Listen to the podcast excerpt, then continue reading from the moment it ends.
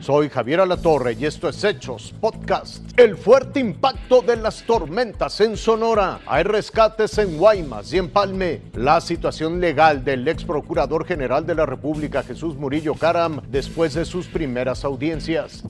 Una persona sin vida, 1.500 viviendas afectadas y 6.500 personas damnificadas es el primer saldo por las inundaciones registradas durante las últimas horas en la zona de Empalme y Guaymas al sur de Sonora. Así lo confirmaron autoridades de los tres niveles de gobierno en rueda de prensa durante la mañana de este lunes. Y es que tan solo en tres días se tuvo un registro de 450 mililitros de agua, lo equivalente a medio metro de líquido pluvial, lo que provocó que se desbordaran ríos, arroyos y represos. Nos encontramos en Empalme con las colonias más afectadas. Tenemos la colonia Pitic, la colonia Pesqueira, Ampliación, la colonia Roni, como lo podemos constatar, y la colonia Bellavista. Tenemos 64 eh, personas al día de hoy eh, con rescates yo creo que ya ahorita el día llevamos más, son aproximadamente 70 rescates del lado de Empalme y un número similar, vamos por más de 70 en el lado de Guaymas. De acuerdo con datos oficiales de la Comisión Nacional del Agua en Sonora, se tiene registro de que en los últimos cinco días en el estado se presentó el 87% de la precipitación media que se registra en tan solo un año, un fenómeno que ocurre cada 10 o 12 años. Tenemos eh, al día de hoy en el lado de Empalme Palme, ocho refugios temporales activados con eh, al corte de caja de hoy 456 personas, se le suman 10 personas más a lo, que tenemos aquí, porque hay un corte que nos están actualizando, 456 personas.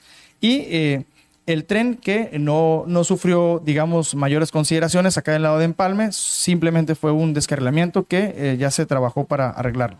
De momento, se conforman puentes aéreos para llevar víveres a las comunidades que no hay acceso de forma terrestre por las afectaciones carreteras donde participan la Secretaría de Marina, Sedena, Guardia Nacional y cuerpos de emergencia.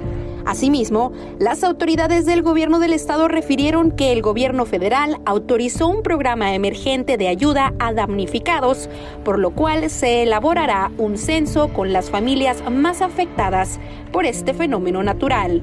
Carla Enríquez, Fuerza Informativa Azteca. La llegada de ministeriales al domicilio del ex procurador general de la República, Jesús Murillo Caram, en Lomas de Chapultepec, era apenas el comienzo de un largo camino judicial que por ahora lo mantiene en prisión preventiva justificada. Desde su detención, el viernes por la tarde, estuvo casi 16 horas en instalaciones de la FGR, prácticamente todo el día, porque fue hasta las 7 y media de la mañana del sábado cuando llegó al reclusorio norte de la Ciudad de México. Y la fiscal del caso, Lidia Bustamante, le hizo saber a Murillo Karam que por la investigación de los 43 de Ayotzinapa, pesaban cargos sobre él de tortura, desaparición forzada y delitos contra la Administración de Justicia. El juez Marco Antonio Fuerte Tapia, desde los primeros minutos impuso sus condiciones y reprendió con frecuencia a los representantes de la Fiscalía, por no traer ordenada su carpeta de investigación. Ya entrados en la acusación por desaparición forzada, aseguraron que Jesús Murillo Caram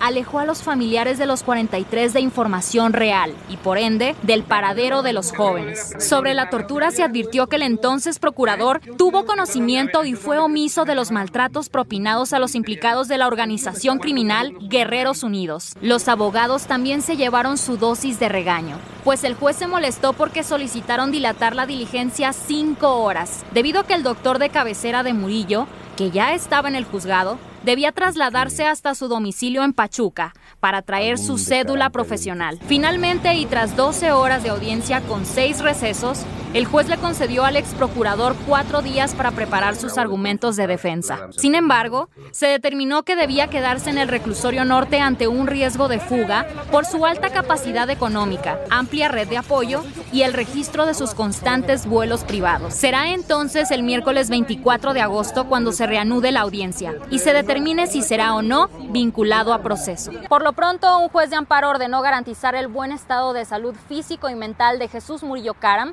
así como evitar que sea contagiado de COVID al interior del reclusorio, pues padece hipertensión, obstrucción pulmonar crónica y problemas vasculares. Javier.